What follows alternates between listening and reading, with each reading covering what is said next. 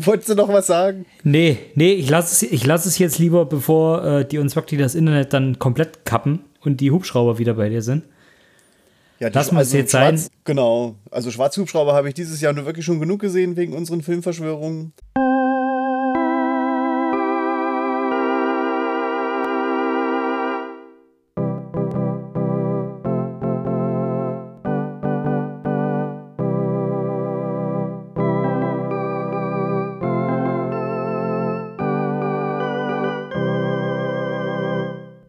Gemütlich, gemütlicher, die knappe Stunde Gemütlichkeit. Live aus der Festung der Gemütlichkeit mit Tino. Hallo.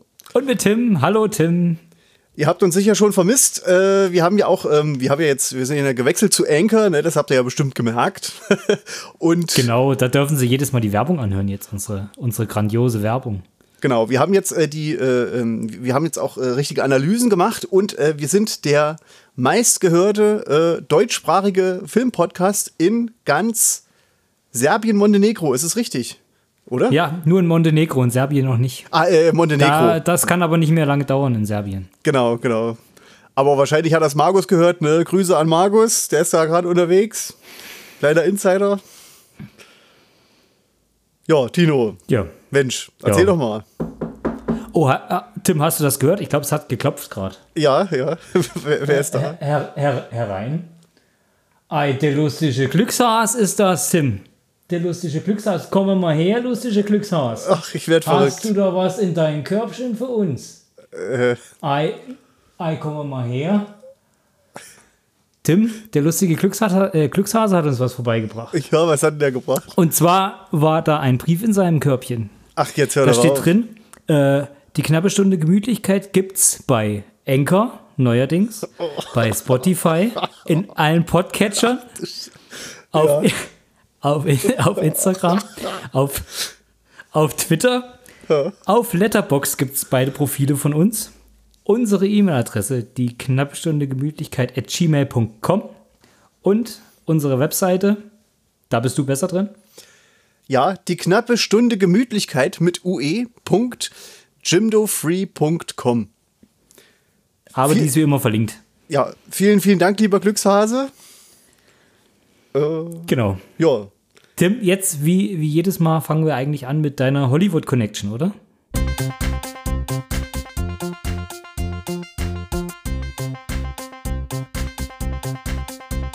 Ja, und diesmal äh, führt uns die Hollywood Connection gar nicht so weit. Also ich stelle hier immer so Twitter-Accounts vor, ähm, mit denen ich so, naja, Netzwerke, wenn du so willst, ne? Und zwar ist das, Dein Ticket nach Hollywood. ja, nicht nur meins, unseres, Tino. Ne? Rüdiger Tomczak stelle ich euch jetzt vor. Ähm, den könnt ihr finden auf Twitter unter äh, Simak-Fan.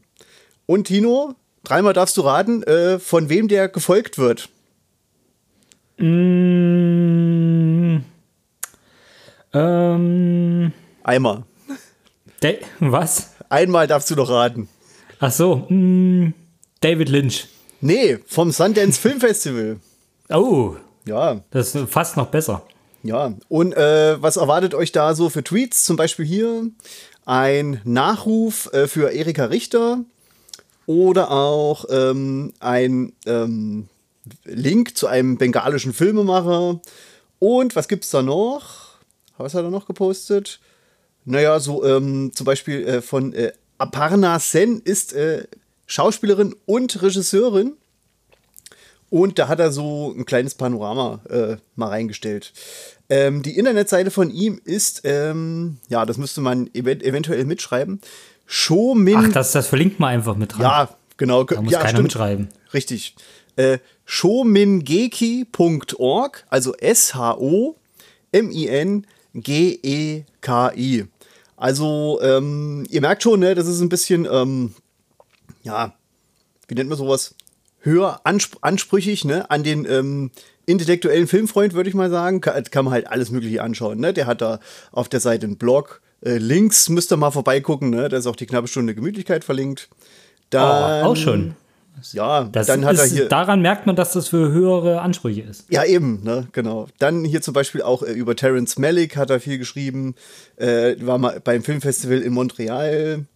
und Galerie, ne, gibt's alles Mögliche, könnt ihr mal vorbeigucken. Ne? Also für den Filmfreund, äh, den es interessiert, schaut einfach mal vorbei. Ja, das war die Hollywood Connection für dieses Mal. Dino? Sehr schön, Tim. Jetzt kommen wir dazu, was Ja. wir die letzte Zeit gesehen haben. Okay, wer fängt an? Wer möchte? Ach, du darfst gerne anfangen, Tim. Äh, dann, wir stellen ja immer drei Filme vor, die wir äh, gut fanden und eine, eine Enttäuschung, mehr oder weniger, ne? Also Ja. jeweils individuell, ne, ist ja klar. Äh, ihr könnt dann entscheiden, ne, wie das ist äh, für euch. Ne? Äh, ich habe zum Beispiel Hashtag Alive gesehen. Auf Deutsch heißt der ein bisschen anders. Weißt du, sagt dir der Film was? Nee, sagt mir gar nicht. Der- äh, wie heißt der auf Deutsch? Hashtag am Leben. Ja, richtig, genau. Genau. Quatsch, ehrlich. Äh, genau, da geht es darum, das ist ein ähm, südkoreanischer Film, der ist, glaube ich, dort im Kino gelaufen. Hier ist er direkt auf Netflix äh, gekommen. Und ja, um was geht's da? Um eine Zombie-Apokalypse. Ja? Und Hm, so ein das ist ein ganz bisschen- neues Thema. Ja, ja, ja. Aber äh, ich, wie ich finde, sehr schön interpretiert, ein bisschen lustig, aber auch äh, nicht albern, sondern ähm, naja, schon relativ spannend und vor allem äh, finde ich, habe ich das so noch nie gesehen. Auch gute Umsetzung, aber naja, ich sag mal, hm, äh, ne, der Anfang und das Ende, das ist so ein bisschen holprig dahin. Ne, erzählt, aber dazwischen ist äh, spannend und äh, würde ich jedem empfehlen, den anzugucken. Äh, wer Zombie-Filme mag, versteht sich, ne? Ja, gerade wenn er sowieso kostenlos auf Netflix ist. Ah. Ja, ja. Da kann man ja. immer mal, da Genau. kann man mal reinschnuppern. Also bis auf die Kosten, die man jeden Monat bezahlt, mein Tino. Genau. ähm, was habe ich gesehen? Ich habe gesehen Batman Gotham by Gaslight. Das, so ist Comic, eine, ne? Genau eine Animationsinterpretation vom äh, Jack the Ripper-Thema. Mhm. Da gibt's, da gibt's ähm, von Batman gibt's öfters mal so Animationsfilme, wo er in, in eine, ja, ich sag mal, ein anderes Genre reingepackt wird oder eine andere Gegend geschmissen wird. Ich hatte ja schon mal Batman Ninja vorgestellt oder davon erzählt. Hm. Und jetzt hatte ich mir eben äh, Gotham by Gaslight an, angesehen. Und wie schon gesagt, also der wird halt in so ein historisches London äh, geschickt quasi. Also du, du startest da drin, also es gibt keine Vorgeschichte, dass die jetzt irgendwie in, in äh, Gotham sind oder sowas. Sondern das ist so historisches London, heißt in dem Fall aber Gotham.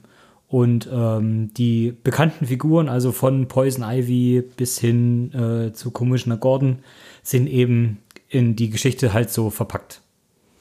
Genau. Aber ansonsten ist es halt die, die gleiche Geschichte wie Jack the Ripper auch. Nur halt ein bisschen, äh, ja, bisschen angepasst, geändert. Die jeweiligen Charaktere von Batman gehen da eben rein. Und für Batman-Fans auf jeden Fall sehr, sehr sehenswert. Ge- Genau. Ja, gibt es ja auch die verschiedensten, ähm, naja, wie, wie nennt man sowas? So, so Zeichentrickfilme sind das noch, ne? Ja, also Zeichentrickfilme klingt immer so, so äh, kindisch. Ja, nee, ist aber Also nicht. das ist halt, äh, ja, Animationsfilme eben, genau. Aber für Erwachsene, also das ist äh, nicht immer direkt für Kinder geeignet. Genau, Wobei, genau. Gotham by Gaslight war jetzt nicht ganz so brutal, wie es Batman Ninja vielleicht war. Also der war da schon ein bisschen ähm, ja, harmloser, sage ich mal. Aber auf jeden Fall nichts, was du jetzt äh, kleinen Kindern zeigen würdest. Nee, nee. Aber nee, auch nee. schon die Animated Series war jetzt auch nicht unbedingt nur an Kinder adressiert. Also die meisten Animationsfilme richten sich schon an Erwachsene. Da Ja. gibt es ja auch noch The Killing Joke zum Ja, ja, Beispiel genau. Und sowas. Also da gibt es ein riesen, äh, ein riesen Universum an, an Animationsfilmen, die aber auch alle unterschiedlich sind. Also das äh, gibt halt welche, die sich in die in das DCU einpflegen, also auch in die Filme, die jetzt so bekannt sind, durch die, die, also Aquaman zum Beispiel oder die Justice League oder sowas, die da so ein bisschen angelehnt sind, also die in die Richtung gehen. Oder es gibt welche, die halt ähm, komplett so eigenständig sind, wie jetzt hier äh, Gotham by Gaslight oder Batman Ninja, die aber halt immer das gemein haben, dass die in, in irgendeine historische Epoche halt so reingeworfen werden. Oder es gibt wieder ganz andere, die halt ein, ein eigenes Universum bilden, wo es dann aber auch eben äh, Flash-Filme gibt, zum Beispiel, die dazugehören, oder Superman-Filme, die dazugehören und sowas. Also da gibt es eine, eine riesige, riesige Ansammlung an verschiedenen Filmen, die aber fast alle sehr, sehr ordentlich sind. Ja, genau. Jetzt wenig, Also ich, wenig Nieten dabei. ja, ich wollte jetzt auch äh, das eher spezifizieren als abwerten, denn Animationsfilm, da stellen sich ja die meistens drunter was vor, ja so computeranimiert, ne? Aber so dieser Stil von, von, ähm, von DC, von, von dieser Produktionsform, der ist schon eher gezeichnet, ne, als animiert. Ja. Ja, ja, das ist schon gezeichnet, ja. Genau. Okay. Ja. Ja, bei mir wird's schwierig. Was habe ich noch Gutes gesehen? Knives Out. Kennst du ja, oder? Bestimmt. Ja, Schon gesehen? den habe ich auch gesehen, ja. Ne? Hast du den auch schon mal besprochen? Ähm, angesprochen, glaube ich, aber nur ganz kurz, also, weil du willst ja nicht viel spoilern über den Film. Also, Nee, also nur ganz kurz, geht halt äh, um einen äh, Mord, ne? Und das ist so ein bisschen, ne, wer hat's getan, mäßig, ne? Ein Who Done It. Genau, Who Done It, ne? Und ich habe auch noch dazu geschrieben, nicht nur Who Done It, sondern Who Done It Not, Who Thinks Who Done What, Who Knows, Who Knows Not Who Done It und Who Knows, Who Knows He Thinks He Not Knows Who Done It. ne? Ja. Also es hat Wenn du denkst, verschiedene... dann denkst du denkst nur, du denkst. Genau, So. Ja. macht Spaß. Ja, Auf jeden Fall. Und man merkt den Schauspielern an, dass die sehr, sehr viel Spaß hatten, dass sie nicht in so ein äh, enges Schema gepackt wurden, sondern dass sie sich so ein bisschen frei entfalten konnten, genau. sag ich mal. Also das ist wie, wie so ein großes Familientreffen, wie es auch im Film ist. Und die äh, Schauspieler haben da sehr, sehr viel Spaß dran gehabt. Ja, dann äh, zum Das Beispiel merkt man denen auch an. Daniel Craig spielt mit Jamie Lee Curtis, Michael Shannon, Tony Collette, Christopher Plummer und, und. Und. Ja. Und man muss äh, dran denken, wer von den Beteiligten kein iPhone hat. Da wird direkt am Anfang schon gespoilert. Das war das, was ich das letzte Mal gesagt hatte, Tim. Wie? Was, jetzt musst du mir auf die Sprünge helfen? Ähm, ich hatte das letzte Mal erwähnt, dass Apple eine Kooperation oder beziehungsweise ähm, einen Erlass an die ganzen ja, Hollywood-Studios rausgegeben hat, dass, Hm, die, okay. äh, dass die Täter oder Bösewichte in den Filmen keine iPhones haben dürfen. Ja, ja, okay. Hm. Also ja. man kann sich eigentlich 118 Minuten Film schenken, wenn man in den ersten zwei Minuten aufpasst. Ja, gut. Da haben wir das jetzt schön gespoilert. Ja, Tino, stimmt natürlich nicht. Ich glaube, es gibt kein iPhone in dem Film, aber ich wollte es einfach nur noch mal erwähnen. Ähm, was habe ich gesehen? Jetzt kann ich mich nicht entscheiden. Ich habe zwei Filme noch mal gerewatcht. Ähm, ich war bei Tenet im Kino und da habe ich im, im Vorfeld noch mal Inception gesehen, weil ich gedacht habe, ah, ich gucke mir noch mal einen, äh, einen Nolan-Film an, weil ich noch mal Bock drauf hatte. Und irgendwie war Inception so der, der am längsten für mich her war, also den ich nicht mehr so ganz im Hinterkopf hatte.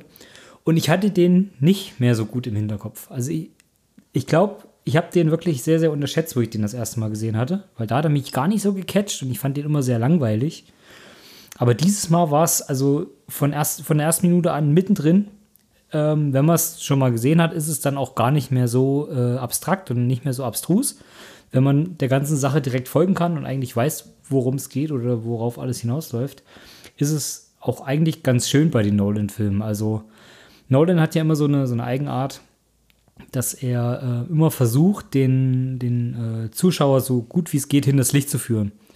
Oder er will immer so, so wirken, als ob er was Besseres ist, hat man so manchmal das Gefühl, dass er immer so den Zuschauer so ein bisschen doof darstellen will oder sagen will, hier, ich habe mir so eine krass komplexe Geschichte ausgedacht, da, kommst du eh erstmal nicht mit.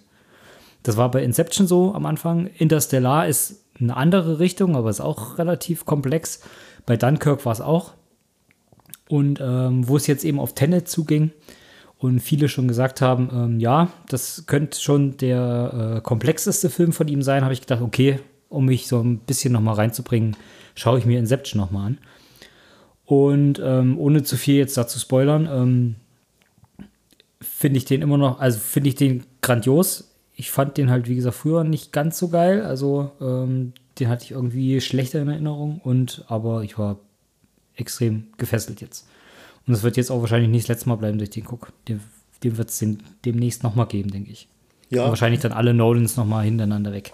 Wobei ich mich erinnern kann, äh, mal in einem Interview gelesen zu haben, dass eben der, ähm, na, jetzt kommt hier Christopher Nolan, der das, äh, der macht das mit Absicht so, ne, die Filme, Ja. weil der eben dem Zuschauer ein bisschen was zutraut, ne? Meinst du? Ja, ja. Viele, viele kritisieren ihn halt, dass er, dass er sich da so über den Zuschauer drüber stellen will. Und sich eben als was Besseres ausgibt. Ja, vielleicht. Ich finde es halt krass, äh, wie der die Filme macht, ne? Also was das Ja. für, was da auf dem äh, Schnitt, äh, auf dem Schnittraum, was da alles Ja. liegen, liegen bleibt, ne? Das sind ja Einstellungen äh, für zwei Sekunden, ne? Siehst du nie wieder Ja. im ganzen Film, ne? Geht der, Der- ganze Film zack, sekundenweise, tak, tak, tak, tak, tak. Ja, der Schauspieler von Tenet, also der Hauptdarsteller, der hat gesagt, ähm, der hat das Drehbuch, konnte der, hat er gar nicht selber begriffen richtig. Also er hat das Drehbuch bekommen, hat es gelesen, hat es nicht verstanden und hat es dann irgendwann aufgegeben und hat gesagt, er liest einfach nur noch die, äh, die Drehteile, die er jetzt hat. Also er lernt das quasi direkt vor, so wie es ist, lernt es auswendig und geht dann immer zum Regisseur hin und lässt sich jetzt erklären, was er jetzt eigentlich gerade macht. Weil er gesagt hat, er hat es einfach nicht komplett verstanden. Ja, Das war aber eben bei Tenet so. der perfekte Schauspieler. Ja, genau. Das Nee, hat aber sich also schon Tenet Frank Capra Tenet gewünscht. kann ich mir, Tenet kann ich mir äh, vorstellen, dass das für, für manche da wahrscheinlich ein bisschen zu komplex ist. Wenn man, wenn man die Filme dreht man ja nun nicht so, wie sie am Ende halt aussehen, sondern man dreht halt viele Szenen aneinander hängend und die dann halt auseinandergeschnitten werden, weil es halt in den Film so reinpasst. Und dass das dann da so auseinandergepflückt nicht ganz eindeutig oder klar ist, kann ich mir dann schon äh, sehr gut vorstellen. Hast du Tenet schon gesehen im Kino? Nee, noch nicht. Ich wollte, aber äh, ja, muss ich mir noch aufsparen. Ich spare Ja. mir meinen Kinoabend wahrscheinlich für äh, Dune auf oder was kommt noch? James Bond, ne? Meinst du, die kommen noch ins Kino? Ich hoff's. Weil irgendwie, also die sind ja dann wieder angekündigt worden, dann sind sie verschoben worden und dann hieß es wieder, naja, jetzt hat Disney dieses Jahr, glaube ich, alles rausgenommen. Also die machen jetzt gar nichts mehr dieses Jahr. Und ähm, sie haben ja gesagt, irgendwie Tenet soll irgendwie so der große Vorlauf sein, ob sich's lohnt oder nicht. Okay. Bei uns lief, Ten, bei uns lief Tenet in drei oder vier äh, Serien gleichzeitig. Erstens natürlich, weil es gar nicht so viele neue Filme gibt. Und zweitens, damit das Hygienekonzept eben äh, funktioniert. Also du kannst ja nur jede zweite Reihe und dann noch viele Plätze auseinander und sowas. Und ähm, um die Zuschauerzahl zu bekommen, die sie eben brauchen für den Film, haben sie eben gesagt, wird teilweise drei- oder vierfach gleichzeitig ausgestrahlt. Und da ist schon, musste schon sagen, dass sie dafür relativ wenig Zuschauer haben. Eigentlich. Also die haben, glaube ich, eine Million oder so gehabt, haben sie gesagt. Und die hätten wohl mehr gebraucht in Deutschland. Also Tenet ist nicht so stark gestartet weltweit, wie, wie die sich gewünscht hätten. Und deswegen ist es wohl noch nicht so ganz raus, ob, ob die sich das dieses Jahr zutrauen, noch äh, so große Dinger dann wie, wie den Bond oder wie Dune zu bringen. Wobei ich Ja. mir bei Dune fast gar nicht so vorstellen könnte, dass sie den verschieben, weil so Dinger wie Blade Runner oder äh, Mad Max oder so, die auch von Villeneuve sind, die waren, glaube ich, im Kino auch nicht so stark. Also die sehen natürlich mega aus und sind fürs Kino gemacht, aber die haben irgendwie immer nicht so eine Lobby. Also die kommen im Kino meistens nicht so gut an. Hm, was meinst du, Mad Max? Mad Max Fury Road. Nee, das ist, ist ja äh, auf. Christopher Miller ist das. Äh, ja, nee. Sicher. Äh, nee, Frank Miller heißt er. Ja. Na ja, na klar. Frank Miller. No, Frank Miller, Aber ja, aber, de, aber die, die Art und Weise von Filmen sind die, die manchmal im Kino dann eben nicht so gut ankommen. ja, das kann schon sein. Und dann, und das sieht bei Dune oder Dune halt ähnlich aus. Da haben sie auch schon gesagt, ähm, könnte eben sein, dass die vielleicht dann trotzdem starten, weil das da vielleicht gar nicht so drauf ankommt. ja. Jetzt weiß ich aber nicht, wie, wie hoch das Produktionsbudget bei Dune war, im Gegensatz zu, zu Tenet oder zu, zum Bond. Mhm. Ähm. Aber wir sind ziemlich abgeschweift vom Thema. nee, nee. Was ja, hast ja. du denn noch gesehen? Äh, ja, ich wollte noch sagen, also mein äh, Lieblings-Christopher Nolan-Film ist ja schon, hat er schon relativ früh am Anfang gemacht. Äh, Prestige, ne? Finde ich seinen besten Film. Und die anderen sind Ich auch finde alle find gut. den sogar am schwächsten. Prestige, echt? Prestige, ja. Okay, ich ich finde ihn find sehr, sehr. Ähm, ich finde ihn, ich find ihn irgendwie langweilig. Ja, Weil es aha, das, aha. Das, äh, das Thema gibt es halt her. Also den guckst du halt einmal und dann finde ich den schon cool, aber wenn du den Twist in dem Film weißt, dann weiß ich nicht, dann lohnt sich, lohnt sich der für mich kein zweites Mal irgendwie. Ja, Das habe so ich halt sehen. bei, bei Inception jetzt mehr. Na, wobei Dunkirk ist jetzt auch nicht so stark. ich den vielleicht noch sogar hinter Prestige setzen würde. Obwohl The Dark Knight 2, da kann man nichts verkehrt machen. Äh, The Dark Knight. Ja. So. Generell alle, alle drei. Batman. Ja, genau. Äh, tja, ich bin gerade am überlegen, was sage ich noch? Ja, hm, vielleicht, was hat mir noch gefallen? Was vielleicht noch mit am besten ist? Für die Action-Fans vielleicht John Wick Chapter 3, Parabellum. Hast du vielleicht auch schon gesehen? Nee, ich habe aber den zweiten noch nicht gesehen. Der erste Teil ist ja eigentlich ziemlich cool, ne? Ja, Und der den, zweite den Teil habe ich aber halt- auch schon, das ist auch schon ein bisschen her, dass ich den ersten gesehen habe und das war auch nur irgendwann mal auf einer Zugfahrt, glaube ich. Und da habe ich den auch gar nicht so richtig wahrgenommen. Also ich müsste den mir wirklich mal äh, auf einem größeren Bild anschauen und mal mit einer ordentlichen Anlage. Ja, Ich glaube, das macht dann schon Spaß. ja. Und ähm, der zweite Teil ist dann ist er eher so nur so Geballer, ne? Das ist jetzt auch im dritten Teil auch eher so, da ist die äh, Story eher ähm, im Hintergrund, ne? Ist eher so ein reiner Actionfilm. Aber wo du gerade sagst, ähm, ne, auf der Leinwand und so, mit einem ordentlichen Soundsystem, das würde ich auf jeden Fall hier empfehlen. Den äh, sieht sehr gut aus, ne, äh, kameramäßig und auch Ton ist auch top. Hat ein paar schwache, äh, äh, schwache Momente im Film, aber hat ja fast jeder Film.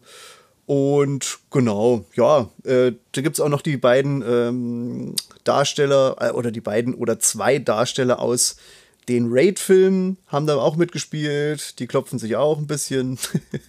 ne? Also da ist was für den Actionfreund, der kann da ruhig mal zuschlagen. Ja.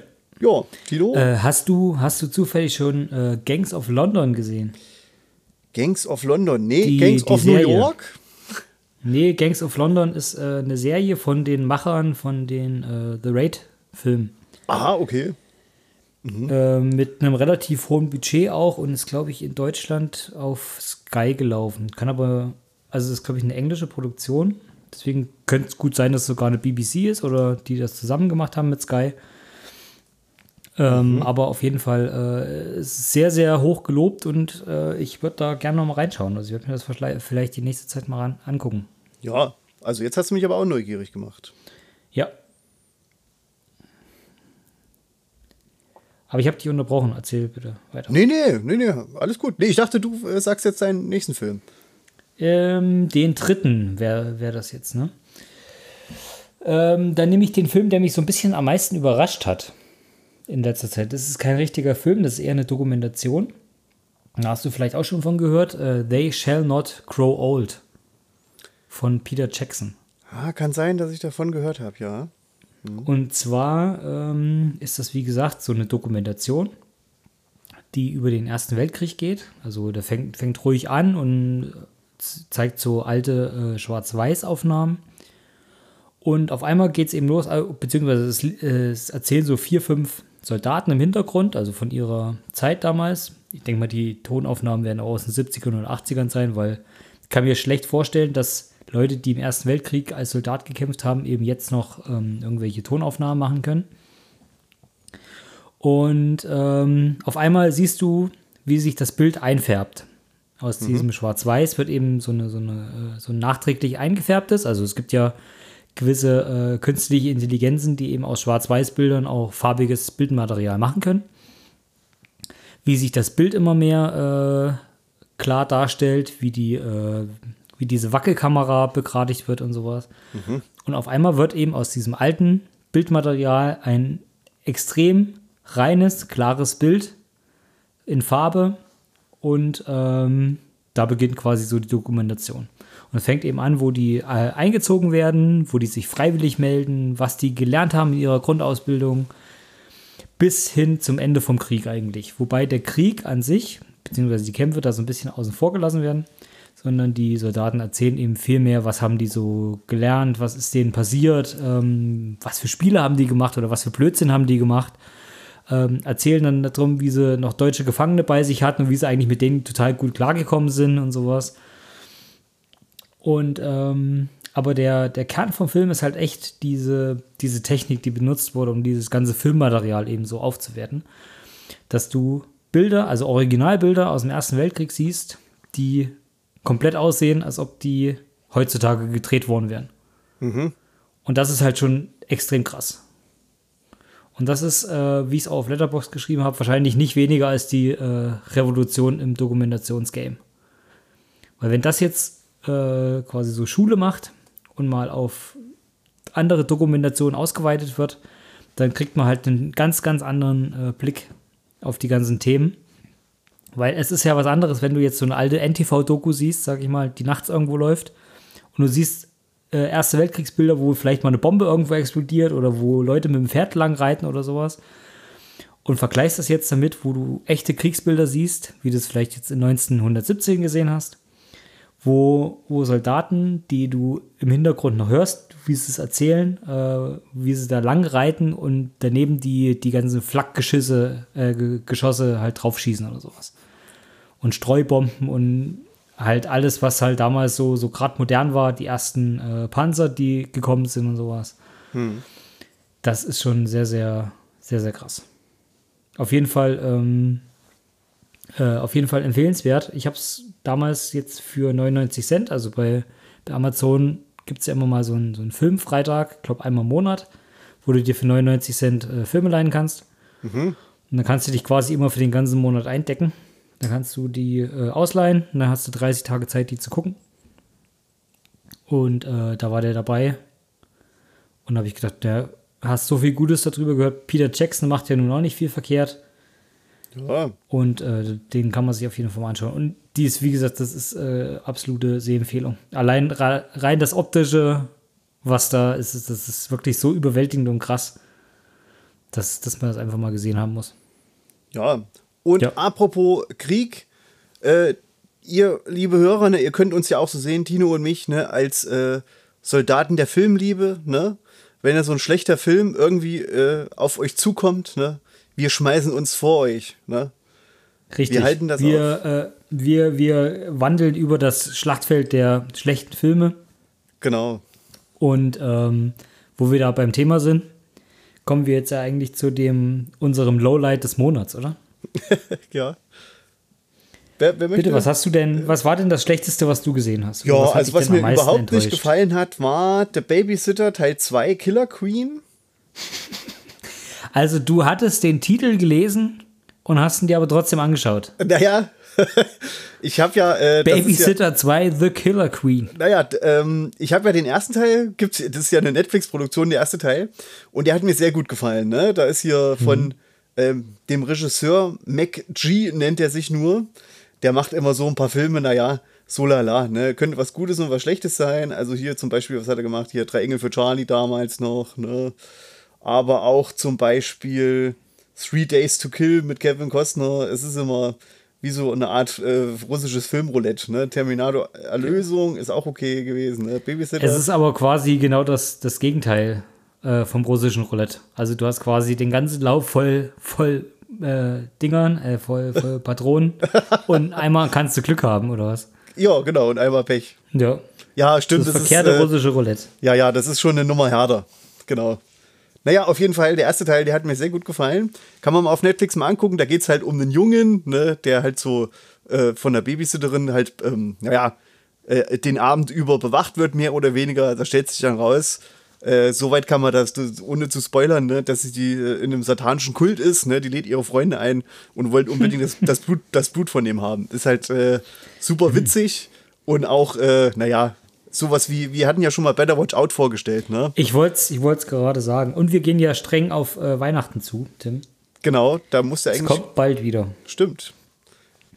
Und genau, ja, da dachte ich mir eben, naja, komm, wenn jetzt Netflix schon einen zweiten Teil produziert hat, da werden sie ja jetzt hier nicht die größte Krütze zusammengedreht haben, aber leider ist es doch so, der Film, also war zumindest für mich eine große Enttäuschung, äh, war eigentlich so wie der erste Teil, nur viel, alles viel, viel schlechter ja, hm. mehr, mehr, kann ich dazu eigentlich nicht sagen. Die klassische äh, schlechte Fortsetzung. Ja, Alles richtig. wie im ersten Teil, nur schlechter. Genau. Gut. Genau. Haben sich im Film auch drüber unterhalten, über, dass es eigentlich nur eine gute Fortsetzung vom Film gibt und das ist Terminator 2. okay. Ja, Tino, du? Ja, mein Lowlight des Monats war Mulan. Wir hatten ja ah. eben schon mal die, mhm. das Thema Corona und äh, Kino. Und obwohl nun Kinos in Deutschland schon offen waren, beziehungsweise sogar in ganz Europa und ähm, auch schon wieder Zuschauer zugelassen waren und sowas, hat sich Disney dazu entschieden, weltweit zu sagen, nö, machen wir nicht. Wir bringen den Film nicht ins Kino. Ähm, wir machen das direkt ins, ins, äh, in die heimischen vier Wände. Und ihr könnt die bei Disney Plus äh, sehen, den, den, Film. Aber ihr bezahlt da extra nochmal 22 Euro für. Jetzt ist das natürlich happig. Und viele wie, sagen, 22 hm, Euro? Was wie? Extra na, für den Film nochmal? Ja, klar, genau. Das ist ja das Modell, was jetzt äh, in der Corona-Zeit oder gerade Anfang der Corona-Zeit so ein bisschen ähm, so rausgekommen ist bei den, bei den ganzen Filmverleihen. Hm. Die haben die Filme nicht ins Kino bringen können ja. und haben sie halt direkt dir da zu Hause zur Verfügung gestellt. Also konntest du die leihen eben bei Amazon, bei Apple oder sowas, wo du halt hm. normalerweise die Filme leist. Bezahlst dann aber eben diese Premium-Gebühr. Also Boah. genau das, was du eigentlich für zwei Kinokarten bezahlen würdest. Oh, mein lieber Schwein. So, und jetzt, das, das sagst du und das sag ich. Und ähm, jetzt ist, sind aber die Filme, die da gestartet sind, so viel besser gestartet, als was die im Kino erwartet hätten. Mhm. Dass sich Disney dafür dazu entschlossen hat, zu sagen, naja, klar, äh, ich kann ja Geld verdienen. Das machen wir ja. jetzt mal. Und hat eben gesagt, okay, wir bringen das jetzt weltweit eben nur äh, daheim raus. Jetzt gab es natürlich aber schon, schon Filmkritiker, beziehungsweise ähm, Leute, die die Pressevorschau sehen konnten im März. Das war quasi so der letzte Film, bevor der Vorhang dann zuging wegen Corona. Und die Leute durften aber bis jetzt September nicht schreiben. Also die haben quasi den Film im März gesehen, aber keiner durfte den bewerten oder irgendwas darüber schreiben. Und die Leute hatten natürlich ihre fertigen Texte jetzt alle schon in den, in den Schubladen. Und auf jeden Fall habe ich natürlich gedacht, äh, weil wir uns in das Minenfeld des, der Filme schmeißen, wie du es eben schon mal gesagt hattest, habe ich mir gedacht, naja, da leihe ich den noch mal aus, weil im Kino hätte ich das gleiche bezahlt. Und äh, ich wurde bitterlich enttäuscht, weil sonst wäre es ja jetzt auch gar nicht mein Lowlight des Monats gewesen. Ähm, natürlich erwartet man da generell schon nicht so viel, weil man ja denkt, okay, man hat die Geschichte eh schon mal gesehen. Also Mulan ist bekannt, das dürften die meisten in ihrer Kindheit gesehen haben. Ähm, aber so nach den durchaus ordentlich gelungenen Filmen, wie jetzt äh, König der Löwen, Aladdin oder Dschungelbuch, habe ich mir gedacht, naja, komm, vielleicht wird es ja doch ganz schick. Äh, Disney geht den Weg äh, nach Asien, äh, macht einen All-Asian-Cast quasi, um sich da ein bisschen äh, in der, also ihre, ihre Reichweite da zu verbreitern äh, in, in China. Äh, weibliche Hauptrolle, also natürlich ähm, ja, sehr modern. Da kann eigentlich gar nicht so viel schief gehen. Aber falsch gedacht, ähm, der Film wirkt an sich, also für mich sehr, sehr äh, überhastet irgendwie. Also und teilweise sehr überdreht, äh, gerade in den Action-Szenen und sowas. Also sehr, sehr überhastet und ähm, vollkommen überzogen teilweise. Also das wirkt gar nicht so realistisch, wie man es eigentlich gewohnt ist von, von Disney-Filmen. Ähm, das Wichtigste haben sie auch rausgelassen. Also Mushu, der Drache, den gibt es gar nicht. Was? Nee, und dann, da war das Ding eigentlich für mich schon durch. Und da habe ich ja, schon gedacht, ja, ne, ja, brauchst du eigentlich auch gar nicht mehr gucken. Das ist eigentlich nur eine, eine 0815-Geschichte. ähm, der Thema ist also ganz klassische Heldenreise, also so Charakter, der eigentlich zu schwach ist, erlebt äh, durch verschiedene Sachen äh, wird er halt stärker, bis er sich seinem Endgegner stellt und dann quasi den äh, das Reich rettet in dem Fall. Manchmal rettet er auch nur die Welt oder kriegt die, die schöne Prinzessin. Und in dem Fall ist eben äh, das Land gerettet. Das ist eigentlich wie also die Geschichte von Tino. Äh, und ja. Äh, ne, er nimmt jetzt eben auf, ne, als Film, äh, ja, Experte, ne, Gänsefüßchen, ne, Gänsefüßchen waren noch nie bedeutungsvoller als jetzt. Aber eben nur, dass am Ende eben nichts auf ihn wartet. Ne? Richtig, genau. Also ich habe quasi die, die negative Heldenreise hinter mir. ähm, ja, aber wie gesagt, also es ist ein Disney-Film, also du kriegst eine, eine ordentliche Unterhaltung. Das ist groß produziert, also teilweise sehen die Landschaftsaufnahmen richtig gut aus. Aber der, der Stil von den, vom, vom Kampf her, von dem Überzogenen und sowas, ist mir zu viel, also es ist mir zu bunt alles. Du hast extrem knallige Farben, also es wirkt total künstlich. Wenn du jetzt die Städte siehst oder wenn jetzt viel äh, in, den, in den Räumlichkeiten und sowas gedreht wurde oder sowas, dann ist das sehr, sehr künstlich und äh, total krasse Farben. Und ähm, aber der Film ist halt auch nicht, also wir sind nicht die Hauptzielgruppe. Und deswegen ist es halt schlecht jetzt zu sagen, okay, der Film ist halt scheiße, sondern der Film macht das richtig für die Leute, für die er gemacht ist, für Kinder. Die haben da auf jeden Fall ihren Spaß dran. Ähm, du wirst heutzutage mit dem Film wahrscheinlich mehr Kinder oder mehr Jugendliche äh, ansprechen können, als wenn du jetzt den normalen Mulan-Film zeigen würdest, also den, den alten Animationsfilm. Ja, also eher so wie Jumanji, The Next Level, das ist ja auch eher ein Kinderfilm, sag ich mal, ne? Der zweite Teil. Schönes äh, Schlusswort. Und äh, wir machen jetzt einfach mit unseren Hausaufgaben weiter, oder? Ja, möchtest du anfangen? Ja, wo ich eben schon bei meinen schlechtesten Filmen war. Nee, Quatsch, um Gottes Willen. äh, aber, ja, äh, Stichwort, aber Tino, Moment. Stichwort bevor, Disney. Bevor, bevor du anfängst, wir wollten ja auch noch eine neue Sektion einführen, oder? Hier Klatsch und Tratsch mit Tino eigentlich, ne? Oder? Ja, Was hältst du davon? die habe ich aber allerdings nicht vorbereitet, deswegen machen wir die einfach das nächste Mal. ja, aber weil, nee, weil Tino schreibt mir immer dies und das, ne? So Klatsch und Tratsch. Und da war ja zum Beispiel dabei, ne? Joaquin Phoenix hat ein Kind gekriegt, ne? ja. Genau. Und er hat den, er hat seinen Sohn äh, River Phoenix genannt. ah, ja, aber da kannst du, da kannst Bruder. du besser erklären, warum River Phoenix äh, so rührend ist. Ja, wegen seinem verstorbenen Bruder, ne? Genau. Aber wollen wir das, da wollen wir das dann vielleicht das nächste Mal machen oder jetzt? Oder? Äh, die Zuhörer können es auch eigentlich nachhören, weil das hattest du, glaube ich, schon mehrfach erläutert. Ach, hatte ich schon mal äh, gesagt. Die Geschichte über ihn und seinen Bruder. Ja. Ja. Kann man auch nachlesen auf die knappe, auf der Homepage kann man es machen. Ähm, und äh, äh, ja, ansonsten habe ich hier neues Equipment, ne? Äh, ich wollte schon drauf treten. Mhm. Stimmt, ja. Ich glaube, Ich das wollte schon hört drauf treten. Hm? Ich, ich wollte schon drauf treten, habe es mir aber dann nochmal anders überlegt. Ich habe hier jetzt eine Spinne. also fürs Mikrofon. Genau. Ja, Tino, aber nee, Du hörst an. mein Schnauben. Florida Project. Florida Project. Genau, das Florida Project. Da hattest du mir gegeben. Das ist auch mal wieder, also das irgendwie zieht sich das wie so ein roter Faden bei uns durch, durch unsere ganzen Podcast-Aufnahmen. Das ist auch ein A24-Film. Ähm, der ist gemacht von äh, Sean Baker. Hat der dir vorher was gesagt? Also für mich war der relativ unbekannt, muss ich sagen. Ja, Also ich muss ich mal nicht. überlegen. Muss ich mal überlegen. Also der Name Sean. Baker kommt mir schon bekannt vor, aber wo ich so ein bisschen nach ihm geschaut habe und so, dann habe ich gedacht, ja, okay, ich kenne halt doch nichts. Ähm, Nee, sa nee, sagt mir auch nichts. Hauptdarsteller ist Willem Dafoe. Ähm, der spielt so, einen- so einen Hausmeister. Ähm, und dann gibt es noch äh, die kleine Mooney, die ist gespielt von Brooklyn äh, Prince.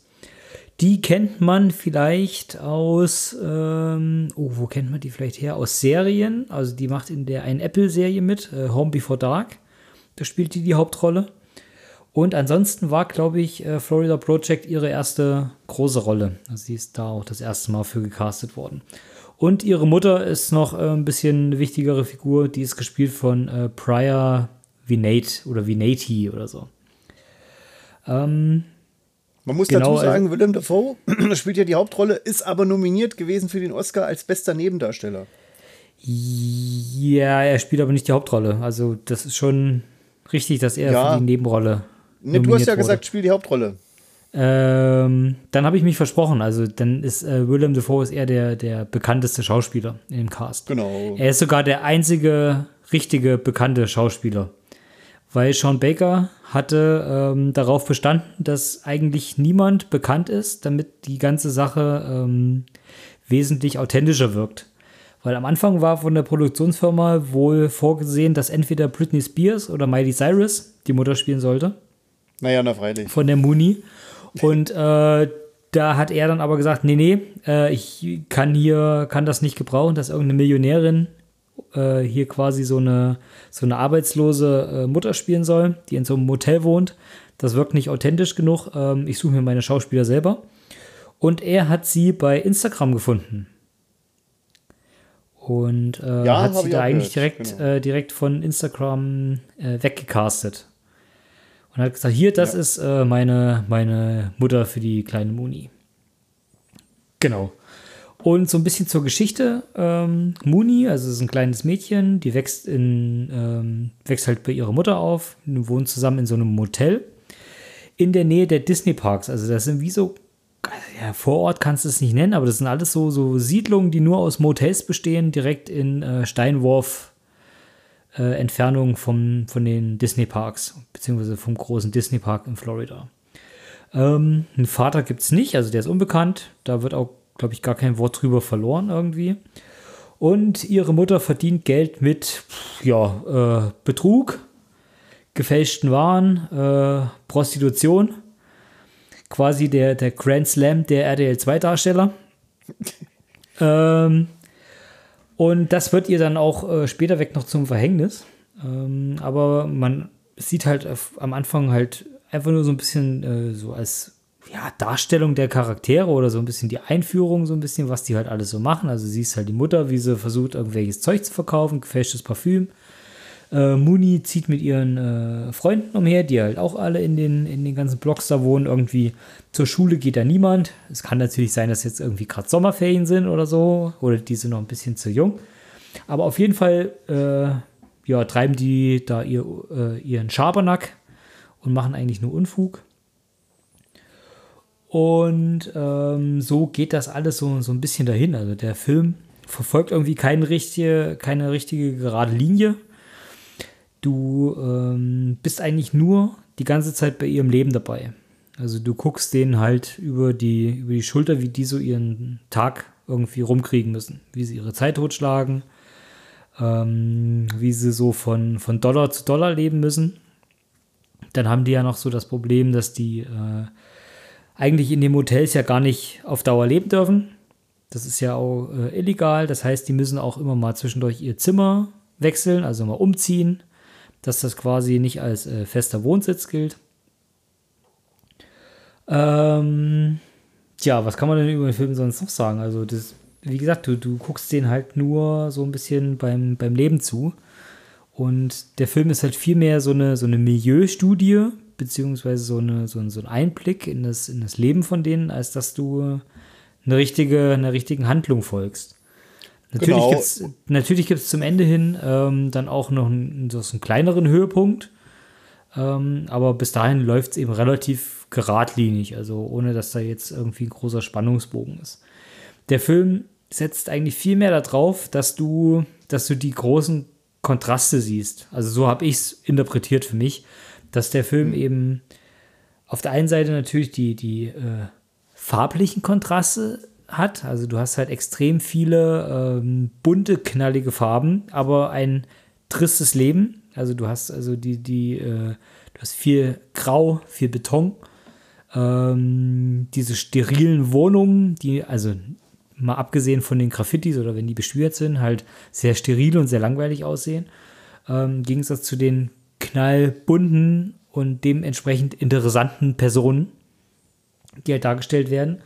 Dann gibt es halt immer diese ähm, größtmöglichen Unterschiede, die dargestellt werden. Also du siehst ganz oft einen Helikopter landen im Hintergrund oder einen Helikopter, der oben drüber fliegt, was halt für, das, für den Reichtum oder für die ganzen Urlauber in, dem, in den Disney-Park stehen soll.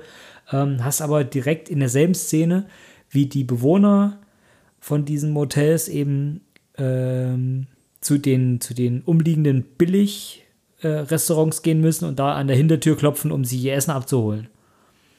Oder du hast ähm, die, die Szenen, wo die halt in ihren äh, eingezäunten ähm, Swimmingpool-Areas sind von dem Hotel oder direkt am Zaun stehen und dann rübergaffen in die, in die äh, Disney-Parks und dahin wollen.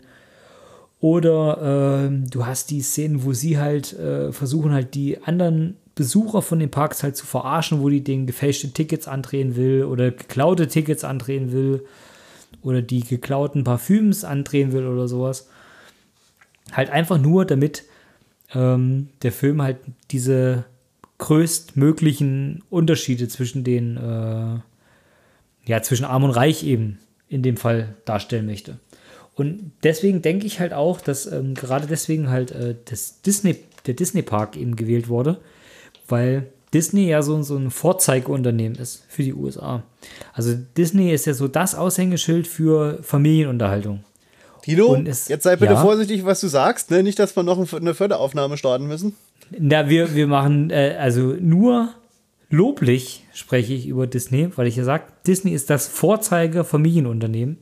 Das große, schillernde, glamouröse, was aber hier eben als äh, quasi als unerreichbares Ziel immer dargestellt wird, was aber quasi auch direkt vor Augen ist. Das heißt, die wohnen eigentlich direkt in Steinwurfnähe von den Disney-Parks, können aber theoretisch nie selber hin, weil die sich das halt gar nicht leisten können. Ja. Und deswegen empfinde ich das so, als ob der äh, Regisseur, eben Sean Baker, das versucht hat, diese größtmögliche, ähm, den größtmöglichen Graben visuell darstellen zu können, äh, der halt äh, quasi faktisch möglich ist in den USA. Ja, und das, das halt quasi ja wie so ein, so ein an den Hubschraubern. Arm, ja, genau. Ne, die landen und ja. das ist ja auch, eigentlich äh, sollten die Hubschrauber, eigentlich sollten sie ja dafür bezahlen, dass sie der Hubschrauber da nicht starten und landen. Die haben dann aber kein Geld, ne, bei den Aufnahmen und haben sie halt eben drin gelassen, was eigentlich genau. auch gut geworden ist am Ende. Richtig, sie haben es halt geschickt eingebaut. Genau, und ich finde auch, äh, so wie du gesagt hast, äh, das ist eben am Anfang, wenn man den Film guckt, ist halt sehr, sehr verwirrend, ne? weil das eben so viele willkürliche Szenen sind. Aber dann eben später hin werden sie dann doch zu einem größeren Ganzen, zu einem Gesamtbild, ne? wenn man sich alles einzeln betrachtet. Ne? Und du hast auch angesprochen, diese knallig bunten Farben ne? aus der Sicht von einem Kind, ne? für, den, für das Kind. Ne? Ist ja die Welt in Ordnung ja. in dem Film, ne? aber Richtig. die Mutter kämpft halt ums Überleben ohne Ende. Ja. Ne? ja, mehr oder weniger.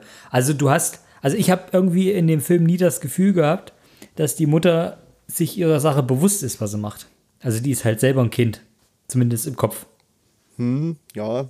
Ja, oder hat halt nicht viele Möglichkeiten, ne? Stimmt genau. schon. Und da muss die halt, ne, muss sie halt alles Mögliche machen. Hm. Ja, ja. Ist schwierig, ne? Genau. Ja. Soziale Missstände werden angesprochen, ne? Und eben der Willem Dafoe, ne, als guter Samariter, ne, wie, wie man so will, als Hausmeister ja, der also, halt, also du merkst, du merkst, dass er halt schon versucht, irgendwie hart zu sein oder auch hart sein will. Das, es gibt mhm. ja auch mhm. diese Szene mit dem Pädophilen, der da äh, mal auf das Gelände kommt. Mhm. Ähm, aber auf der anderen Seite ist, sind ihm halt auch so ein bisschen die, die, die Hände gebunden, beziehungsweise er möchte halt auch irgendwie so das, das Gute halt durchklingen lassen. Also seine soziale Ader schwingt halt schon mit, wie er den mhm. Leuten da halt unter die Arme greift oder die halt unterstützt. Und er das ja auch quasi mit einem Auge zudrücken immer zulässt, dass die quasi von Wohnung zu Wohnung gehen, damit die da halt weiter wohnen dürfen. Genau. Oder wie Ein er Herz die unterstützt, wie er die halt unterstützt, dass, äh, dass die halt zu einem anderen Hotel gehen und da quasi eine Nacht verbringen, damit sie halt wieder zurückgehen dürfen oder sowas. Genau. Ja. Ja, Tja, und Dino, dein Fazit? Wie schwierig.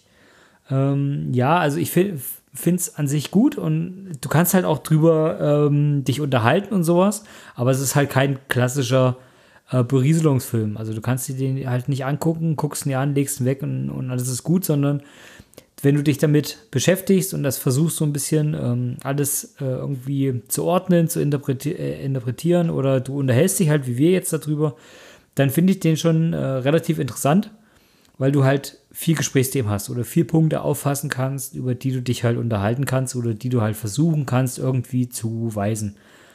Ja, aber richtig. als reine ähm, normale Unterhaltung fände ich es halt, boah, weiß nicht, fände ich sehr egal, glaube ich. Also es kann passieren, dass jemand den guckt und denkt sich so, ja, gut, kann ich mir jetzt auch was anderes angucken. Aber mhm. es wird viele geben, die sich dann eben äh, bewusst darüber äh, nochmal unterhalten können. Ja. Also Deswegen ist es schwierig, das zu diskutieren. Hm. Ja, das auf jeden Fall. Also wenn man, wenn man darüber diskutieren möchte, dann ist der auf jeden Fall richtig. Aber wenn man sich jetzt wirklich so eine normale Unterhaltungsgeschichte äh, sucht, dann ist es wahrscheinlich eher schwierig. Also da gibt es wesentlich bessere Filme und auch von A24, die wir ja sowieso schon jedes Mal hier äh, lobend erwähnen. Ähm, da gibt es dann wesentlich äh, unterhaltsamere Filme von denen. Ja, das ist halt eher so ein, so ein äh, RDL 2 Nachmittagsprogramm mit extrem viel Niveau und äh, ohne, ohne dass die Leute dafür noch irgendwie verarscht werden. Ja, genau. Ja, ich äh, würde jetzt fast äh, gerne die perfekte Brücke schlagen. Äh, Brücke äh, zu Paris, Texas. Ist ja mein Film, den du mir gegeben hast. Aber das Ja. möchte ich mir noch gerne noch bis zum Ende aufsparen. Äh, ja, also fange ich erstmal an. Ne? Ist ein Spielfilm ne, von Regisseur Wim Wenders aus dem Jahr 1984. Der hat die Goldene Palme gewonnen in Cannes. Ja, als äh, bester Film. Ne? Also der Hauptpreis, ne? Hat er Ja. gekriegt. Und da spielt mit, den hatten wir schon mal ähm, vorgestellt, ähm, Harry Dean Stanton, hatten wir damals mit dem Film Lucky, ne? Ja. Ich finde es ich find's vor allem witzig, der Film ist 1984 gedreht und Harry Dean Stanton sieht nicht groß gealtert aus, ne? Im Vergleich zu Lucky. Naja, also er sieht schon, also der sieht da schon wesentlich jünger aus. Ja, aber da war, der war da, damals schon alt. Der war damals schon sehr, sehr alt, ja. genau. Ja, wir spielen noch mit die, die Tochter von Klaus Kinski, Natascha Genau. oder Natasja. Natasja Kinski, genau. Genau, dann noch so ein paar. Und ja. ja. die anderen kamen mir auch nicht so bekannt vor. Also. Nee, aber dieser Dean Stockwell mit, den- mit diesen dicken Augenbrauen, der kommt mir irgendwie bekannt vor. Den habe ich, glaube ich, noch schon mal irgendwo gesehen. Ich weiß nur nicht wo. Ich, ah, ich, ich habe den, glaube ich, mit einem anderen Schauspieler verwechselt, den ich äh, aus, einer, aus einer Serie kenne. Also der sieht ein bisschen aus wie der Hauptdarsteller von Shameless, wie der Familienvater. Aber das ist der nicht. Also äh, ich könnte natürlich mal, kurz nachgucken, während du jetzt äh, weiter erzählst. Äh, google Ja. ich einfach mal, ob das Okay. nicht der gleiche Schauspieler ist. Also, es geht um diesen, ähm, der Hauptdarsteller ist Harry Dean Stanton, der spielt die Rolle des Travis und der Film fängt an, eben wie er durch die äh, Wüste latscht von Texas. Also mehr oder weniger Wüste, es gibt ja auch Wüste, es gibt ja auch grüne Sachen, ne? Und er läuft da einfach durch und wird dann irgendwann mal aufgegabelt, mehr oder weniger läuft an einem Haus vorbei, das einem ähm, ja, Tierarzt gehört oder Arzt. Und der nimmt ihn erstmal, gibt ihm ein paar. Äh, ach so, nee, der will dort Eiswürfel äh, rausholen, weil er nichts mehr zu trinken hat und klappt dann um. Und er landet da bei einem Arzt. Der findet bei ihm halt eben äh, so eine Visitenkarte und ruft da mal an. Und zwar in L.A. bei seinem Bruder, ne? Gespielt von Darf dem Dean Stockwell. Darf ich dich kurz unterbrechen, wo du Ja. gerade beim Thema Dean Stockwell bist? Äh, Ich habe den ver verwechselt mit, ähm, mit William H. Macy. Falls der dir bekannt Ja, ist. na, der spielt ja in Fargo zum Beispiel mit. Genau. Und der hat lustigerweise in einem Film mitgespielt, der heißt Happy Texas. Ach, na, jetzt hör doch auf. Ja. So, so äh, nah liegt alles beieinander. Aber erzähl bitte weiter. Naja, auf jeden Fall weiß nun äh, der, der, äh, Dean, äh, der von Dean Stockwell gespielte Walt, weiß nicht so richtig weiter, ne? Was soll er jetzt machen? Und entschließt sich eben kurzerhand, jetzt hole ich meinen Bruder ab. Das Problem ist nämlich äh, auch, also der Bruder ist schon wieder losgelaufen, der, der findet ihn dann irgendwo in der Prärie. Äh, der hat äh, einen Sohn, ne, der, der, ähm, der Travis, und ist aber irgendwann einfach abgehauen, ne? Ist losgegangen, anscheinend, ne? Losgelaufen und jetzt redet er nicht mehr und will auch nicht, nicht mehr zurück. Ne? Und der Bruder muss, ihn- muss ihn halt äh, ziemlich überreden, äh, dann doch mit zurückzukehren. Und daraus entwickelt sich dann eben ja eine Geschichte ne? äh, zwischen der Beziehung zwischen dem Travis und seinem äh, Sohn äh, und eben der Frau von ihm, die gespielt wird von Natascha Kinski, die heißt Jane. Und hier schließt sich auch der Kreis, finde ich, so ein bisschen zu, ähm, witzigerweise zu dem Florida Project, weil wir haben das ja, wir haben das ja nicht gewusst, unabhängig voneinander, ne? Was Ja. wir uns da für Filme geben. Ne? Und die passen aber so gut zusammen, weil die äh, sich so ähnlich sind, aber trotzdem auch gegensätzlich. Ne? Die, ähm, die, äh, die Jane, die ist nämlich auch, ja, mehr oder weniger Prostituierte, kann man schon sagen. Die setzt sich auch für Geld irgendwo hin, zieht sich aus, wer weiß, was sie noch alles macht. Ne? Wird nicht näher erklärt im Film. Ich glaube, da gibt es aber zwischendurch immer mal so Hinweise, dass die, Ja. äh, dass sich manche von denen auch äh, irgendwie noch mal anderweitig treffen oder so. Genau, und äh, hier ist es auch, glaube ich, der, der Film ist schon so alt, da kann man ruhig mal spoilern. Ähm, hier ist es ja so, dass der ähm, Harry Dean Stanton das dann schafft, ne, die beiden zu vereinen. Ne? Seine, sein Sohn ne, und seine ehemalige Frau, die haben sich ja schon lange getrennt. Ne? Und bei The- The Florida Project ist es aber komplett das Gegenteil. Da wird am Ende, wird äh, Mutter und äh, Tochter werden dann getrennt vom Jugendamt, ne? weil die jemand verpetzt. ne, sozusagen. Und voll ah, ja, witzig. Also verpetzt, sie hat es aber auch halt auch sehr krass drauf angelegt. Ja, das ist ja, ja genau. Und das ist aber eben, ich finde es aber so interessant, ne? Vor, vor wie vielen Jahren? Vor hm, 25 Jahren oder noch länger? Nee, doch, nee, vor, vor, vor fast 35 Jahren, ne? Da, wurden, da wurde der Film so gemacht, der hat eine goldene Palme gekriegt, ne? Da werden die wieder vereint, ne? Die Familie, ne? Und heute, ne? Ist es da eben so getrennt, ne? Durch dieses Jugendamt, mehr oder weniger. Wenn du so willst. Finde ich sehr interessant, dass das so, äh, dass das so zusammenhängt, was wir uns da gegenseitig ausgesucht haben. Ja. genau. Ja, ansonsten, äh, was mir vor allem aufgefallen ist, Paris, Texas, ist ein ähm, sehr ruhig, äh, ruhig, erzähl, ruhig erzählter Film und hat aber auch so richtig schöne Kamerafahrten. Ne? Das, das hat mich so ein bisschen an so eine, das ist so eine, wie so eine äh, Coen-Brüder-Gemütlichkeit, die der Film ausstrahlt. Ja, das stimmt. Äh, für die Coen-Brüder fehlt aber der ganze Schnee. Ja. das ist immer irgendwie ein bisschen kühler oder kälter. Aber mhm. das Wichtigste an dem ganzen Film ist, äh, du merkst nicht, dass es eigentlich, also dass es von einem Deutschen gemacht ist. Mhm. Ja, mehr so oder weniger mehr oder weniger Tino, denn ich finde schon, weil nämlich übelst viel gelabert wird. Ne? Ja. Vor allem am das, Ende. Äh, das hast du aber in, da könntest du aber eher sagen, dass das bei europäischen Filmen so ist. Ja. Aber das ist ja jetzt so kein sagen. deutsches Merkmal. Ja. Aber es wirkt halt nicht deutsch. Genau. Ich, ich weiß nicht, hast du die, die deutsche Synchronfassung gesehen? Mm, nee, das Original. Also du hast dir den quasi nicht in der Mediathek angeguckt. Nee, dafür war es schon zu spät. Ja. Weil ich habe den aus der Mediathek gesehen und da gab es nur äh, die deutsche Version. Und da muss ich ganz ehrlich sagen, das ist furchtbar, wenn du jemanden siehst wie die Kinski, die, die da quasi dann synchronisiert wird. Also eine Deutsche, die natürlich, also Englisch spricht hm. und dann aber, ich weiß nicht, ob sie sich selber nachsynchronisiert hat, aber die halt dann nachsynchronisiert wurde. Hm. Und das wirkt dann alles ganz komisch, wenn du weißt, das sind Deutsche, aber die sind eigentlich, äh, sprechen Englisch, aber müssen dann nachsynchronisiert werden oder sowas. Ja, das, das finde ich, ja, find ich immer schwierig. Das äh, gibt es ja oft oder gab es oft früher bei den James Bond-Filmen. Ne? Da ist nämlich die Synchronsprecherin gestorben für die ganzen Bond-Girls. Die hat mehrere synchronisiert. ja, gut, die Weil waren die, aber früher auswechselbar. Ja, naja, das sind halt, das waren halt italienische oder französische Schauspielerinnen, die konnten nicht so gut Englisch. Ja. Und da hat man das eben nochmal gemacht. Ja. Ah, wobei, genau, das, das, gibt, das gibt jetzt auch wieder einen Shitstorm, wenn wir sagen, die sind auswechselbar. Nee, ja, so kann man das nicht. Das ist schwierig. Schwierig zu sagen. Ähm, Finde ich jedenfalls. Äh, ja, genau. Auf jeden Fall, ja, was mir dann, ne, also das war, das ist typisch deutsch, ne? Harry Dean Stanton ne, dreht sich am Ende rum. In der, der sitzt ja, also diese, diese äh, Natascha Kinski, ne, die sitzt so da und er präsentiert sich immer vor Männern, ne? Und dann ja. unterhält sie sich eben übers Telefon, weil die die Männer nicht sehen können.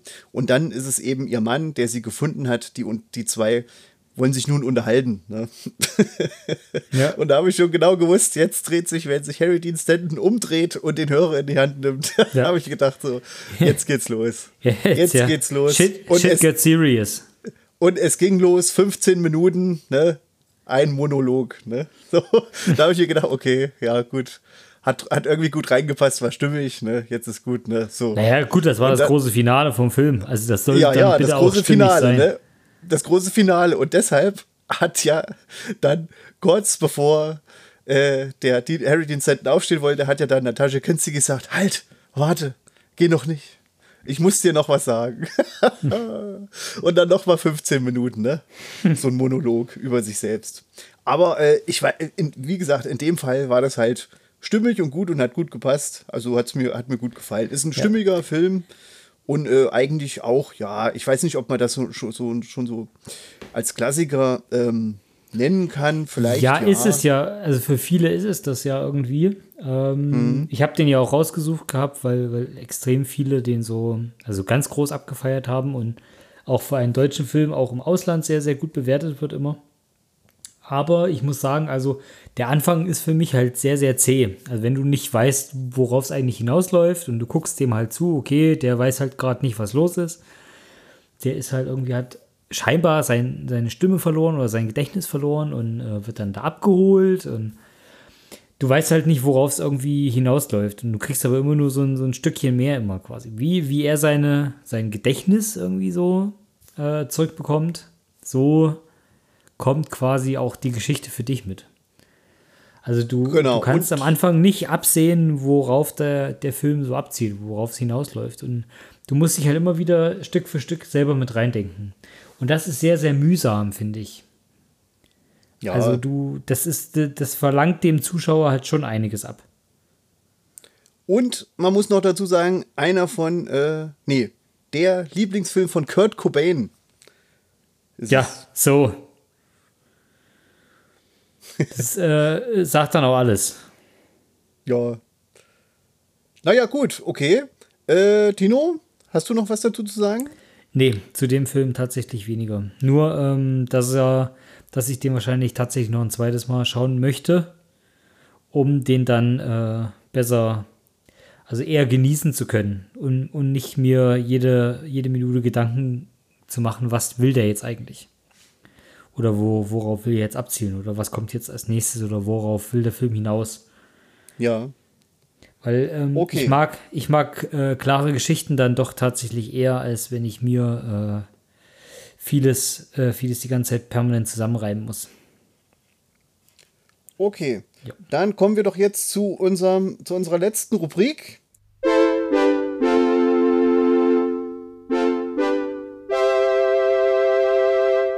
Und zwar ist das ja wieder jetzt, äh, die große Trilogie wird abgeschlossen. Äh, alle Zuhörer sind schon gespannt, wie sich nun der Kreis schließt, ne? denn wir haben ja unseren kleinen Schauspielalmanach vorgestellt, ne? für die angehenden Sterne von morgen. Richtig. Der Und- große äh, Movie-Star oder Become a Movie-Star with Tim. Genau, genau. Ne? Ein paar Tipps von mir, vom alten Hasen, äh, bisschen was für euer Repertoire. Ihr habt ja bis jetzt schon gekriegt Freude, Angst, Verwirrung, Ekel, äh, Scham, Wut. Und jetzt gibt es eben noch die großen vier. Alle, Ne? alle Zustände äh, der ersten 15 Minuten, die knappe Stunde Gemütlichkeit. ja, alles durch, genau. Und jetzt, kommen, und jetzt kommen eben noch die großen vier. Tino macht das auch wieder Fotos von sich und stellt sie auf Instagram. Ja, Erschöpfung. wird, wird so passieren. Erschöpfung, Trauer, sinnliche Verführung. Äh, Da möchte ich aber bitten, Tino, dass du dich da zurückhältst. Ein bisschen. Die, die Bilder habe ich heute Nachmittag schon gemacht. Und konzentriertes Nachdenken. Das, Das wird ja dann eine besondere Herausforderung das für wird dich. schwierig. Aber wir Da, da muss ich gucken. wir fangen erstmal an bei Erschöpfung, Tino. Bist du bereit? Ne? Und die, die Zuhörer Ja. auch? Ne? Erschöpft genug. Mitmachen. Ne? Können natürlich gerne mitmachen. Also, wie stelle ich denn Erschöpfung als Schauspieler dar? Und zwar folgendermaßen. Unterkiefer hängen lassen, ganz entspannt. Ne? Äh, Unterkiefer und Unterlippe, alles entspannen. Ne? Dann die Oberlippe etwas anspannen. Ne? Und aber auch, äh, jetzt gehen wir wieder ein Stückchen weiter nach oben. Ne? Wir sind jetzt, wir waren bei Unterkiefer hängen lassen. Oberlippe äh, anspannen und Augen entspannen und so ein bisschen unscharf dabei sehen. Ne? Wenn ihr die drei Sachen habt, ne? die, Augen, äh, die Augenbrauen nach oben heben und dann äh, kann man eigentlich äh, als i-Tüpfelchen noch kräftig schnell ein- und ausatmen. Ne? Das ist Erschöpfung. Tino, was sagst Hab du? bisschen, ha- hab ein bisschen gesabbert dabei, glaube ich. So, okay. So, dann Trauer. Okay, also Mundwinkel nach unten ziehen, die Unterlippe nach außen klappen, ne? also dass das Innere der Unterlippe nach außen kommt ja? und die Oberlippe in die entstandene Falte eben zwischen die Zähne und die Unterlippe drücken. Ne? Also ich ziehe die Mundwinkel nach unten, öffne meine Unterlippe und drücke meine Oberlippe zwischen Zahn und Unterlippe. Ne? So. Dann bitte anfangen mit dem Kinn zu zittern ne? Und die Innenseiten der Augenbrauen nach oben schieben. Nur die Innenseiten. Ne? Und die Außenseiten versuchen nach unten zu drücken, wenn das geht. Wenn man die Augenbrauen so weit trainiert hat. Das ist Trauer. Tino? Ist okay? Ja, traurig genug. Okay. ja, trauriger als der Podcast. So, sinnliche Verführung. Ähm, Duckface. Ne? Also so ein bisschen. Du bist der Erste, der sinnliche Verführung und Duckface in einem Wort gebracht hat, äh, in einem Satz gebracht hat. Also so mit dem Mund eine Knutschkugel formen, ne? Dann einen Mundwinkel dabei nach oben ziehen. Nur einen. Und ein Schlafzimmerblick. Ne? Ist auch so ein bisschen ähm, die Augen entspannen. Ne? So ein bisschen Ich wollte gerade sagen, du beschreibst alles minutiös und das Schlafzimmerblick. Das sieht doch bei jedem anders aus, oder? Ja, na eben, das ist ja das eben. Jeder lässt sich ja anders sinnlich verführen. Ne? Springt ja auch nicht bei jedem der Motor an. Auf jeden Fall, ne, also hat man, ne, Darkface, ne, Mundwinkel nach oben ziehen, nur einen Mundwinkel, ne, dann dieser entspannte Blick, wo man ein bisschen unscharf dabei guckt, und dann die zum Mundwinkel äh, entgegengesetzte Augenbraue auch nach oben ziehen. Ne? Also wenn ich jetzt äh, mit rechts ne, lächle, dann muss ich die linke Augenbraue nach oben ziehen. Ja. Ne? Okay. Das ist So die ein bisschen, Verführung. bisschen wie ein Picasso-Bild. Ja, das ist wie äh, Tino, äh, wo, wo Tino seine ähm, Rolle in Fifty Shades of Grey Teil 3 gekriegt hat. Da, wo Ja. er den Ma Marquis de Sade spielt, so, Ja. so guckt er da Müsste mal Genau, auf Stopp drücken. 50 Shades of Grey Teil 3, jetzt wird geheiratet. Da. Genau. Und jetzt zum Ende noch konzentriertes Nachdenken. Tino, bitte den Mund leicht öffnen. Dann die Zunge zwischen den Mundwinkeln hin und her bewegen. Bist So, du sicher, dass, dass du nicht bei sinnlicher Verführung bist gerade? nee, nee, nee, nee. So, also, ne? Mund leicht geöffnet, Zunge zwischen Mundwinkeln bewegen und die äußeren Augenmuskeln zusammen, zusammenkneifen. Ne? Also, ne, du machst nicht die Augen zu, sondern ne, drückst nur die äußeren Augenwinkel zusammen und äh, schaust mit den Augen nach links oder rechts oben. Ne? Alles klar? Ja, ja. Ne? Also, falls du mal in die Gelegenheit kommt, oder ihr, ne, also ihr, ich, hab- ich habe euch jetzt alles beigebracht, was ich weiß. Ne? Und äh, ich wünsche euch viel Spaß dabei und bitte empfehlt uns doch, wenn ihr durch diesen Film Schauspiel äh, Almanach mal ganz groß rauskommt und Schauspiel-Superstars werdet mit äh, zwei Oscars und goldenen Ich wollte gerade sagen, also du wirst bei irgendeiner der nächsten fünf Oscar-Reden, wirst du hören, das habe ich alles bei der knappen Stunde Gemütlichkeit gelernt. Also da würden wir uns drüber freuen. Und wenn irgendjemand da oben steht und den nachdenklichen Schlafzimmerblick macht, sagt, den habe ich alles, alles von Tim. Das, da- das wäre super, wenn ihr das machen könntet. Ansonsten viel Spaß mit meinen Knips äh, und Tricks.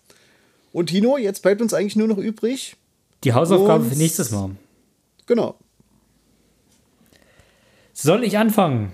Ja, gerne, gerne. Ähm, und zwar haben wir ja unsere Watchlisten immer auf äh, Letterbox, wo wir immer quasi Filme hinzufügen, die wir mal sehen möchten oder die wir mal wiedersehen möchten oder sowas. Und äh, da gibt es ja die schöne Funktion, dass wenn ich quasi draufgehe auf deine Watchlist und mir angucken möchte, was du eigentlich so gerne sehen möchtest, kann ich ja einen Filter setzen, was ich davon noch nicht gesehen habe. Ja. Und da spuckte mir immer so ein paar Filme raus und da habe ich so gedacht, ah, für den wäre ich jetzt echt äh, ganz gerne, weil der steht auch neben mir im Regal. Also da habe ich sogar ein bisschen Lust drauf. Und das ist nämlich der äh, Sympathy for Mr. Vengeance von Park Chan-wook.